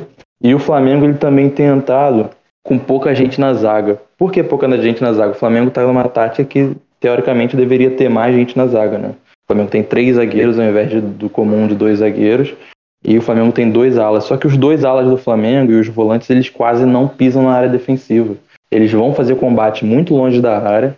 Quando eles entram numa tri triangulação adversária, você já perde um, um, jogador, então vira uma linha de quatro. Quando um ala sai, essa linha de cinco vira uma linha de quatro. E o Vasco preencheu a área bastante com, com seus meias, né? Então o Andrei, ele é até um bom cabeceador, ele, ele cabeceou várias no ataque. O, o André, inclusive, ele, ele só não fez um gol porque o Pedro Raul deu uma de zagueiro, porque teve uma bola que, se ela passa do Pedro Raul, o André estava na cara do gol. O, o Vasco tem o próprio Pedro Raul, que é um atacante que, que é um atacante propriamente de área, tem Alex Teixeira, tem outros jogadores que entravam na área para preencher, e o Flamengo não Falando tinha ajuda. Pedro Raul, gostaria de dizer que Pedro Raul é a versão vascaína de Paulo Guerreiro, alérgico a gols em clássicos. Se é clássico, Pô, cara, Pedro Raul passa no zero. Eu acho, eu acho que é ainda muito cedo, porque o Guerreiro teve 3, 4 anos de Flamengo e manteve essa regularidade nesse tempo todo, né? O Pedro Raul, coitado, tá 4 meses, 3 meses no Vasco e teve meia dúzia de, de clássico, mas o timezinho do Vasco também não é, não é, não é um time que entregue muitas chances para ele, apesar de ele ter perdido chance. O único jogo que eu assisti no Maracanã, né, quando eu tive a oportunidade de ir no Rio de Janeiro, foi um Flamengo e Botafogo, e foram com dois gols de Guerreiro. 2017 isso aí. Mas Botafogo não é nem clássico, né, cara? Botafogo é, é, é joguinho. Clássico eu acho que ainda é Flamengo e Fluminense e um pouco Flamengo e Vasco, porque também tá virando. Tá virando. Vocês torcem pra esses motoqueiros cair, cara? Eu, eu de vez em quando eu torço, mas enfim. eu, seria, o, seria bom. O Flamengo e Vasco ainda, ainda dá pra considerar o Vasco. Eu acho que ainda tem um certo respeito pelo nosso maior rival. Eu vou, do momento Fluminense eu, eu vou te dar uma, te dar uma missão agora. É, puxa um gancho aí pro Lucas entrar, porque ele tá muito calado hoje. Não sei o que, que tá acontecendo com ele, acho que ele tá ficando um pouco cabulado. Faz uma pergunta aí pro nosso amigo Lucas entrar na conversa. Cara, qual é a sua maior preocupação para esse jogo do Fluminense? Porque o Fluminense vem de um 7 a 0 num volta redonda que não é um time ruim. O Fluminense, além de ter feito muitos gols, ele é um time que joga bola, é um time que triangula bem. E o Flamengo, a gente, a gente tomou quatro gols do Vasco. Quatro não, três gols do Vasco nesses, nesses dois jogos, né? Qual é a sua principal, seu principal temor, sua principal preocupação pro jogo do Fluminense? Eu acho, cara, eu tô muito preocupado para esse jogo com o Fluminense. Porque, é, como vocês já falaram aí, o, o Fluminense é, não adianta a gente negar, tem um time assim que joga mais bola hoje do que o Flamengo mais ajeitadinho. E, e o que o Flamengo, a atuação do Flamengo hoje com o Vasco, cara, para enfrentar o Fluminense é muito preocupante. Porque o Fluminense tem muito mais qualidade para explorar os espaços que o Flamengo deixou, para explorar essa desorganização do Flamengo, do que o Vasco. Então é, é preocupante. E eu acho que o Vitor Pereira, é, se ele quisesse manter no cargo aí, a chance dele é trabalhar muito sério aí até o, o primeiro jogo contra o Fluminense para tentar tornar esse time pelo menos um time mais seguro. Já foi em alguns momentos, né? Teve no próprio clássico contra o Fluminense na primeira fase, é, durante o primeiro tempo, o Flamengo foi bem, foi um time seguro, mais, é, mais firme do que esse Flamengo que a gente viu hoje, principalmente. E ele vai ter que ajeitar isso aí, tentar buscar esse equilíbrio aí, para a gente ter alguma chance contra o Fluminense. É, é incrível, né, a gente pensar que Flamengo com um orçamento bilionário e a gente chegar para uma final de campeonato carioca contra o Fluminense e o Fluminense é o favorito. É, é meio é de doer, né, cara? Porque essa, essa diretoria de futebol do Flamengo realmente é, não tem competência para lidar com o tamanho do orçamento que ela tem à disposição. E a gente poderia, a gente, claro, o Flamengo teve muito sucesso nos últimos anos, mas é, poderia ser um sucesso muito maior. É até difícil imaginar, mas poderia, a gente sabe que poderia, se essa diretoria fosse um pouco mais competente ao lidar com o futebol do clube. E aí, agora, é isso que eu falei. Eu acho que vai ter que ser aí um, um período de um trabalho intensivo muito grande aí para a gente conseguir chegar na, na final em condições de competir melhor com o Fluminense. Porque realmente, olhando os dois times agora, é muito preocupante. O que o, o, que o Flamengo deu de chances para o Vasco hoje foi brincadeira. É, é, contra o Fluminense é fatal. Acho que não, não teria como sair vitorioso contra o Fluminense, cedendo as chances que o Flamengo cedeu ao Vasco hoje. E durante o segundo tempo ali, deu a bola para o Vasco mesmo e não conseguia encaixar nada ficou correndo atrás do Vasco mesmo a maior parte do segundo tempo. Então eu acho preocupante. Mas o que o que... ia fazer o L hoje é brincadeira. Não, é brincadeira. O, o que o, o Cano ia fazer de L hoje contra o Flamengo não teve é, nenhum comício. Eu acho que a gente viu tanto L ano passado do, do que o Cano ia fazer hoje com essa atuação do Flamengo de hoje. Mas eu, eu Estou esperançoso assim de que o time dê uma melhorada e jogue melhor contra o Fluminense. É, a gente sabe que. Muito que bom. Eu gosto muito de como a gente consegue colocar pessoas de opiniões extremamente diversas no mesmo programa, porque enquanto o Marcos falou que Marcos praticamente promoveu um linchamento público ao Vitor Pereira, praticamente expulsando ele do país e desejando o fim da dele. O amigo Tarcísio acabou de falar que está esperançoso numa melhora. Eu, não, eu, eu não tô gostando do trabalho dele, cara. Eu, eu acho o trabalho ruim, entendeu? Até aqui. Acho o trabalho ruim. Mas, cara, clássico Fla-Flu agora, final. Não vai mudar daqui até lá, entendeu? Então a minha esperança é ele conseguir dar um, uma ajeitadinha nesse time para a gente chegar com chances na final. E como eu disse, no outro Fla-Flu da primeira fase, foi ridículo o que o Flamengo fez no final, né? Morreu no segundo tempo, o Fluminense acabou ganhando a Taça Guanabara, é, virando o jogo e tal. Mas o primeiro tempo do Flamengo contra o Fluminense naquele jogo foi bom. Assim, não foi um bom nível as atuações, as boas atuações que o Flamengo passado ali na, na reta para conquistar a Copa do Brasil e a Libertadores. Mas foi uma atuação dentro do padrão desse ano, foi uma atuação bem boa. E a minha esperança é que, é que ele consiga ajeitar o time minimamente para a gente ter uma atuação, pelo menos naquele padrãozinho ali desse jogo da primeira fase, para a gente não apanhar do Fluminense, porque. Organizado, mano. Essa é, é a nossa expecta... essa é a nossa esperança. Cara, tem algum outro ponto que você acha que a gente não abordou? Ou a gente já pode ir caminhando aqui para o final do programa? A gente já está uma hora e quarenta nessa brincadeira aqui, quase. Eu, eu só queria dar um pitaco aí sobre. Acho que foi o Lucas que falou lá que, do, do jogo lá do Botafogo. Cara, o Botafogo é alegria, né? O Botafogo veio, é, foi fundado para dar alegria, alegria para gente, porque até o Guerreiro fez, fez alegria em cima do Botafogo. Cara, é, eu sou alérgico a Paulo Guerreiro, teve um, um jogador que eu tomei ranço no Flamengo aí, foi ele, cara. Aí, aí o tipo de cara que é tocar por com isso. Deixa o Wilson aparecer no podcast aqui. E o Wilson ele é fã incondicional de Paulo Guerreiro. teremos, teremos conflitos interessantes. Exatamente. último pitaco aqui sobre o favoritismo do Fluminense, né?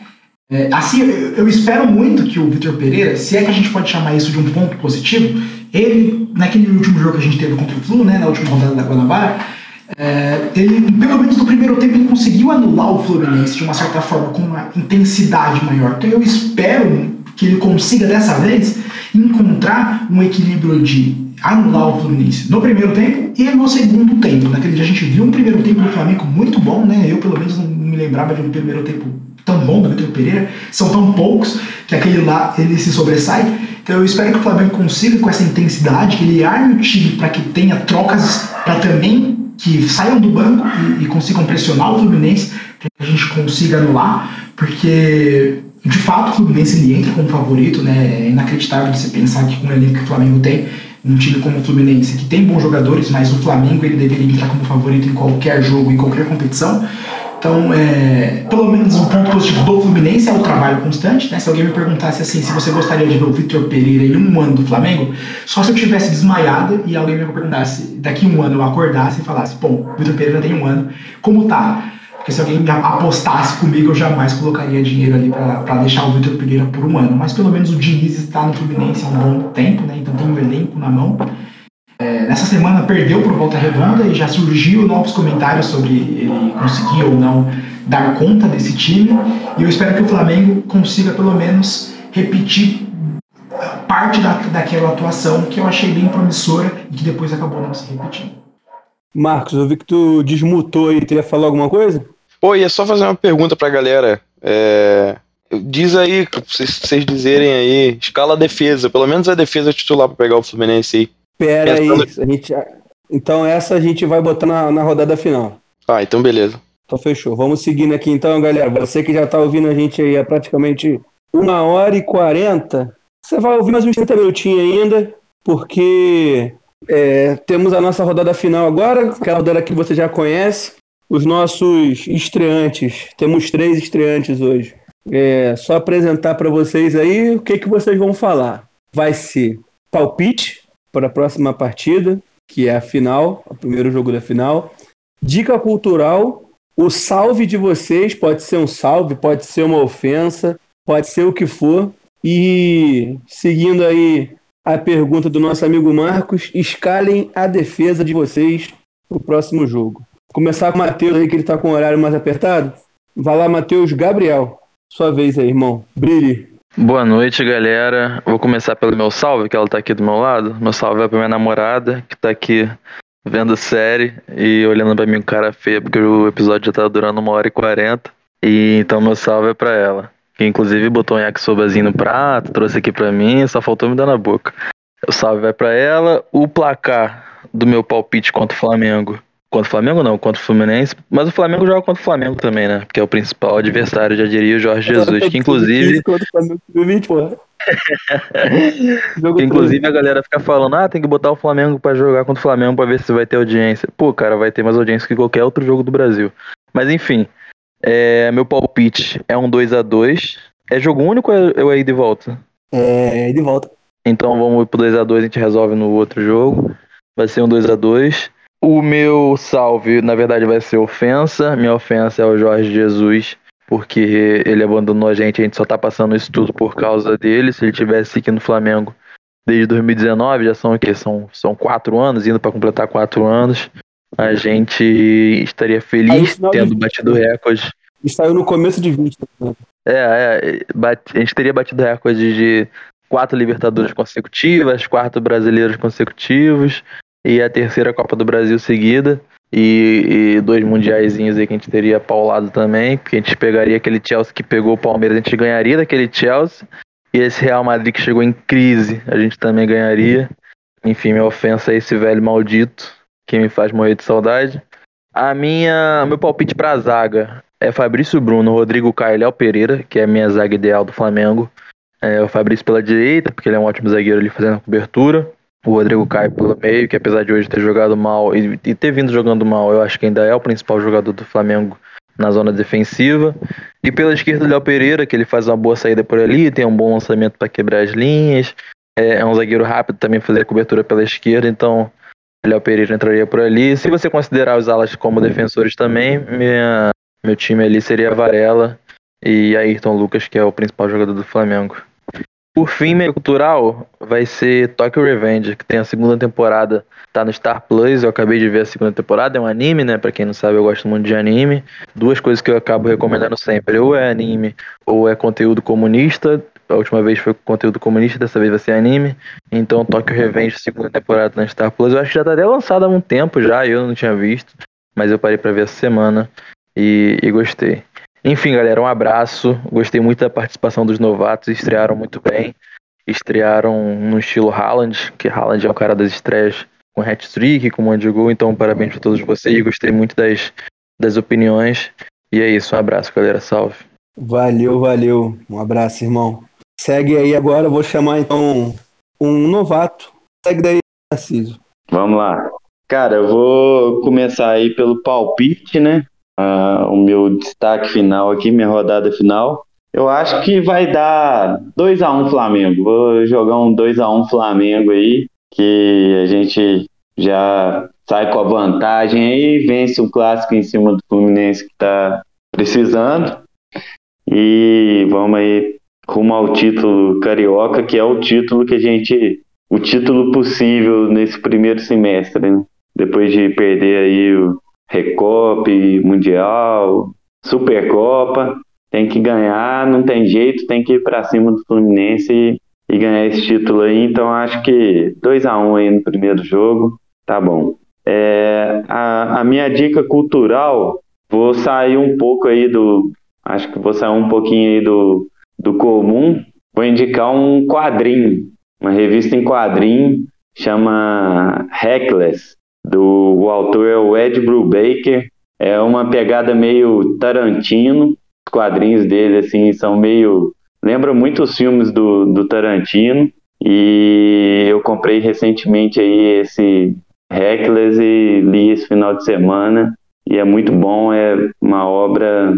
As artes são foda e a história também é muito boa, o roteiro é muito bom.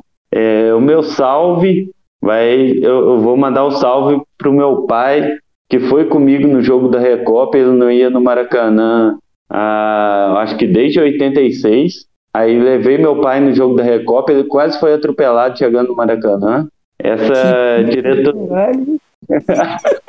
quase, cara, foi, foi uma coisa de maluco, cara, que todas as vezes que eu fui sozinho, eu, eu não passei nenhum perrengue, nada, foi de boa. Aí meu pai, sei lá, quase 40 anos sem ir no Maracanã, levei meu pai, chegou lá, problema para trocar ingresso, não conseguia retirar o ingresso, na, na rodoviária acabou a internet, aí a gente foi lá pro shopping lá em Boulevard Shopping, em Vila Isabel, aí pegamos uma puta fila lá, 9 horas da noite a gente retirou o ingresso, pegamos o táxi, fomos pro Maracanã, aí congestionamento ferrado, tudo parado. Eu falei, pô, vamos, vamos descer, vamos correr. Faltando, sei lá, 10 minutos para o jogo e um quilômetro para chegar no Maracanã, a gente desceu, saiu correndo. Aí o meu pai entrava no portão D e eu no C. Aí deixei ele com meu irmão, falei, vou entrar, a gente encontra lá dentro. Só que nessa hora, cara, a hora que eu cheguei no portão, eles já estavam deixando entrar qualquer um lá qualquer ingresso estava passando. Podia ter entrado a gente tudo junto, mas aí separou. Meu pai e meu irmão, eu deixei eles sozinhos no Rio de Janeiro dois minutos. Foi o suficiente. Meu pai quase foi atropelado por um carro que estava entrando no estacionamento do Maracanã, lá, algum VIP, alguma parada dessa. Um, um SUV preto aí, desses de, de bacana aí e tal, de, de... A mãe do... Devia ser a mãe do Pedro, que não tem chorado muito. Pode ser. Aí quase atropelado, meu pai caiu, ralou o joelho. Encontrei ele dentro do Maracanã todo ferrado lá. E aí, para completar, o Flamengo me perde pro Del Valle lá para completar a noite. Mas foi bom. Apesar de tudo, foi bom ter ido com ele no Maracanã depois de quase 40 anos que ele não ia. Então, Apesar do salve. Flamengo, ir ao Maracanã geralmente é uma boa experiência. É, sempre é, sempre é, cara. Então, meu salve vai pro meu pai e pro meu irmão também aí, que tava aí com a gente nesse, nesse corre aí do dia da final da Recopa. Da final da Recopa, não, da Recopa. E a minha defesa, cara, o Davi Luiz tá me estressando demais, até é, já falei antes. É, é, baixa um espírito nele que ele acha que é o Gerson Canhotinha, fica tentando aqueles lançamentos direto e tá mais para canteiros do que para Gerson. Então, eh, na minha defesa não tem Davi Luiz, eu escalaria o Léo Pereira, que tem entrado bem. Então, acho que é Léo Pereira, Rodrigo Caio e Fabrício Bruno, que eu vou aproveitar a deixa para dizer que foi o melhor jogador do Flamengo hoje, disparado. Jogou muito, salvou a gente demais hoje. Então, a minha defesa aí é Léo Pereira, Fabrício Bruno e Rodrigo Caio. É isso. Então, seguindo aí a nossa data de salve, intercalando um antigo e uma estreia. Vai lá, Lucas, que hoje esteve sumidinho, mais sumido que o Gabigol na partida. Mas eu sei que assim como o Gabigol, você também decide quando aparece. Valeu, valeu. É, feliz, né? Pelo resultado positivo. Também dá mais uma vez boas-vindas da galera que entrou aí. É, que bom que vocês estão aí somando. É, então, meu salve, meu salve é para minha noiva, fizemos cinco anos juntos essa semana, então não tem como ser diferente. É, meu palpite para o próximo jogo, eu acho que 1 a 0 estaria de bom tamanho, apesar de que é difícil você palpitar 1 a 0 sabendo que todo jogo o Flamengo toma gol, né? É uma parada assim meio que inevitável, é tipo Thanos. E minha dica cultural, acho que é quinta-feira, vai estrear o John Wick 4, Baba Yaga. Eu acho que, por mais que ainda não tenha assistido, os outros três filmes mantêm uma constância e uma qualidade muito grande, que eu duvido muito que esse quarto filme ele não seja tão bom. Então, minha recomendação é essa, para quem está esperando algo para a próxima semana, é, na quinta-feira temos John Wick. E minha, meu sistema defensivo, ele está totalmente, ele é totalmente antagônico ao 3-5-2, né? Não jogo com três zagueiros, nem no FIFA eu consigo jogar com três zagueiros. Odeio esse esquema. É, poderia passar horas aqui falando, mas enfim. Eu vou num sistema mais voltado para um 4-4-2. Eu acho que hoje, como eu falei, a unanimidade é o Fabrício Bruno.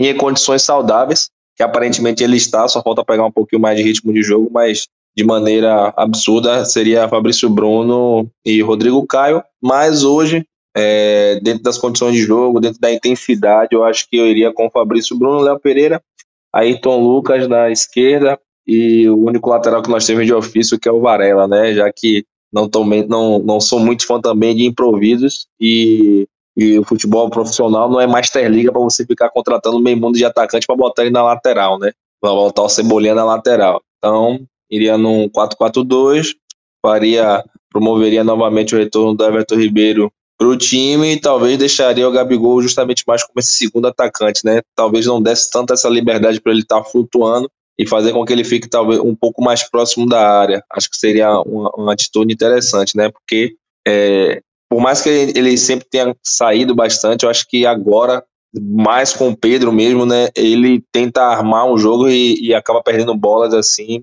inimagináveis. Então, prefiro ele muito mais próximo do gol ali para estar tá, tá finalizando e promoveria o retorno do Everton Ribeiro e manteria os demais, né? Vidal, o Vidal não, o Gerson e Thiago Maia, a Rascaeta, né? Que talvez não possa nem jogar, Pedro e Gabigol.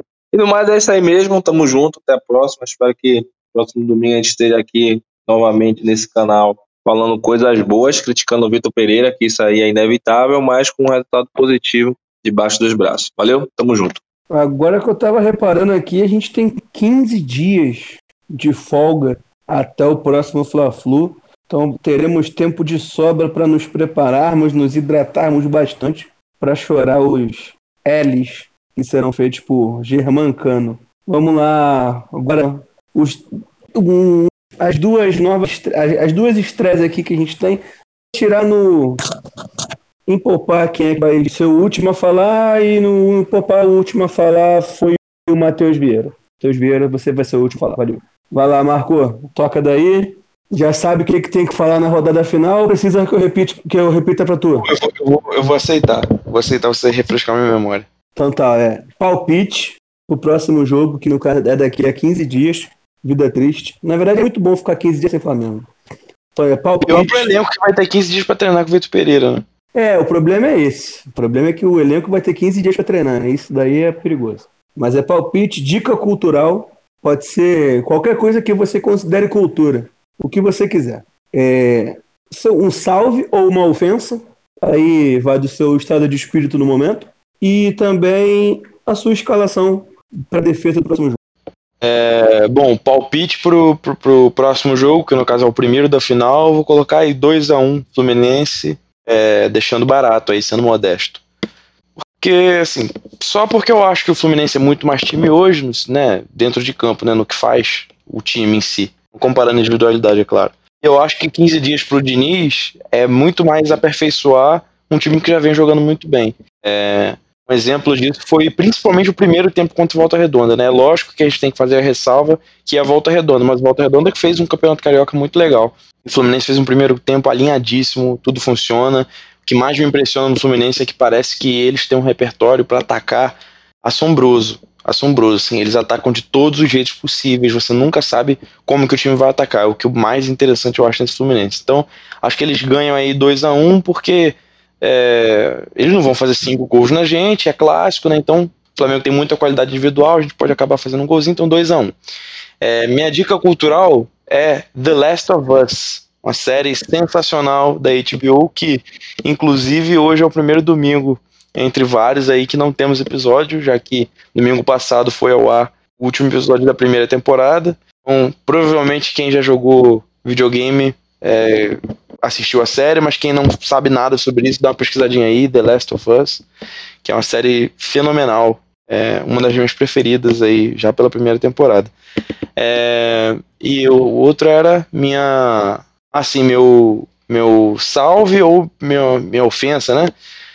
É, pô, cara, difícil ofender alguém que não seja o Vitor Pereira nesse momento, cara. Então, eu vou ofender o Vitor Pereira, Vou desejar que ele vá pro quinto dos infernos, que ele vá tratar a sogra dele, fazer o cacete que ele tiver que fazer vá embora do Flamengo, para de atazanar 45 milhões de pessoas e, e isso aí, cara. Pega as tuas coisas e mete o pé, ninguém te quer aqui. Minha ofensa é essa. E minha defesa, cara, como o colega falou, né? Eu também nunca jogaria com três zagueiros nesse elenco aí. Então eu também faria uma linha de quatro. Se fosse uma linha de quatro, seria com Varela, Fabrício Bruno, Léo Pereira e Ayrton Lucas. Mas como eu acredito que ele vai manter a linha de 5, né? Então dessa linha de 5 eu mantenho os laterais e meus três zagueiros seriam Fabrício Bruno, Rodrigo Caio e Léo Pereira. Apesar de gostar muito do Davi Luiz e entender que ele foi muito bem ano passado, nesse momento ele é banco para mim. E o terraplanista Pablo nem se fala. É isso aí, galera. Só para fechar minha fala aqui, muito obrigado aí o convite. Espero participar outras vezes. Bom demais falar besteira aqui com vocês. Abraço. Saiba que as portas e o canal sempre estará aberto. Nós somos um podcast e tentamos ser o mais democrático e o mais mesabarista. Acabei de inventar essa palavra. Mais mesabarista possível. Então, fale à vontade e foda-se se o editor vai ter que editar três horas de programa depois. Ele que se vire. Vai lá, Matheus. Agora sim, se peça. Quer que eu refresque tua memória ou tua cabeça é boa e você sabe o que, que tem que falar agora na rodada final. A cabeça não é das melhores, mas eu anotei, então estou em paz aqui. Ah, boa, garoto. Muito bom, segue daí. Show. É, minha zaga, hoje ela vai de Fabrício Bruno, mesmo também gostando do, do sistema defensivo com dois zagueiros, mas já que eu acredito também que ele vai seguir com, com os três, então eu fico com Fabrício Bruno, Del Pereira e Rodrigo Caio. Vejo que são nossos jogadores mais rápidos e mais técnicos, né? Gostava muito do Davi Luiz, ainda gosto dele, mas me irrita profundamente aquela saída de jogo com o Santos que toca para ele e ele leva a bola para um, põe pro lado e manda lá pro ataque. O Flamengo geralmente, quando essa bola não chega com qualidade no Pedro, acaba tomando contra-ataque, pega uma defesa bem espaçada, é, ataque longe do meio-campo, meio-campo longe da defesa, a defesa tendo que correr para cobrir o espaço que acabou de errar. Então eu não gosto muito disso. Vejo que o Davi Luiz pode ficar um tempinho no banco. Então esse fico com esses três ali na minha linha defensiva. O meu palpite, eu ia de 2 a 1 um, mas nosso colega já trouxe o palpite, então eu vou ficar com 3 a 1 um, tô otimista que esses 15 dias aí possam é, vir a melhorar o nosso time, né? Não, vou torcer jamais para que prejudique mais do que já, já, já está prejudicado. Vou ficar com 3 a 1 e o 1 é justamente porque o Flamengo toma gol em todo jogo. Então, para a gente ser um pouco é, pé no chão, 3 a 1 Flamengo contra o Fluminense daqui a 15 dias. É, a minha dica cultural vai para a série que eu terminei ontem, Welcome to Wrexham, né, aquela série do Star Plus do, do, do time de, do país de Gales que joga a quinta divisão inglesa. Uma série excelente para você que está de bem com o seu time. Se você, assim como nós aqui somos flamenguistas, é, estão, estamos putos, não é uma boa série porque você vai ficar puto com o Flamengo e vai ficar muito puto com o Wexford. Então, só se você estiver bem com o seu time, eu recomendo essa série, que é muito divertida. E o meu salve vai para todos vocês aqui do setor norte. E na minha estreia me, recebeu, me receberam super bem, fiquei super à vontade aqui para poder falar, falar groselha e falar de Flamengo, que é aquilo que eu mais gosto. Então, um salve para todos vocês. E fico por aqui. Uma boa noite para todos. Atualmente é difícil encontrar alguém que esteja de bem com o próprio time, né? Talvez palmeirense, mas eu acho que nem palmeirense. Sei lá, só torcedor do Real Madrid. E hoje perdeu o clássico. Que hoje, que hoje perdeu o clássico. Então, difícil encontrar. É, todo mundo já falou, então agora é minha vez. O meu palpite pro próximo jogo vai ser um 2 a 2 também, que é o Fluminense vai meter dois gols no Flamengo. Mas o Flamengo vai conseguir achar dois gols ali, um, um com a Rascaeta e outro com o Pedro, que a lei do ex é fatal sempre. Cara, minha dica cultural, irmão, minha dica cultural, eu vou seguir a mesma, a mesma linha do último, do último programa e vou continuar com as minhas dicas culturais comunistas. Você, trabalhador, organize-se.